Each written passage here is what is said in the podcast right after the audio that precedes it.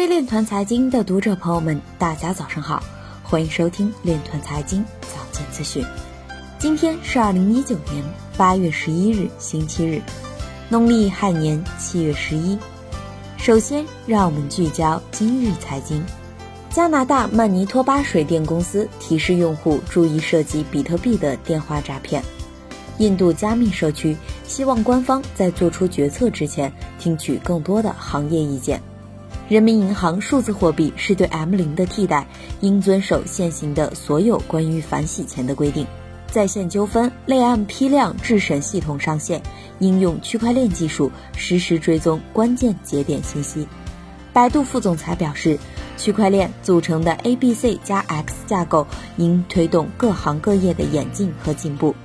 有报告显示，七月勒索病毒类型多样化趋势明显。二十九种不同家族勒索病毒相继涌现。黄奇帆表示，区块链等五大科技构成大智疑云基础平台。平安易账通区块链产品总监表示，区块链在大规模应用与部署上存在着四大难题。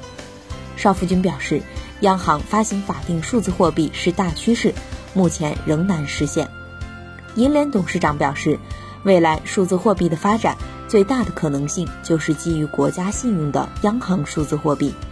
今日财经就到这里，下面我们来聊一聊关于区块链的那些事儿。中国人民银行支付结算司副司长穆长春在中国金融四十人论坛上表示，央行数字货币即将推出，将采用双层运营体系。在双层运营体系的安排下，我们还是要坚持中心化的管理模式。大家知道，加密资产。它的自然属性是去中心化，而 DC 或 EP 一定要坚持中心化的管理模式。原因如下：第一，央行数字货币仍然是中央银行对社会公众的负债，这种债权债务关系并没有随着货币形态变化而发生改变，因此仍然要保证央行在投放过程中的中心地位。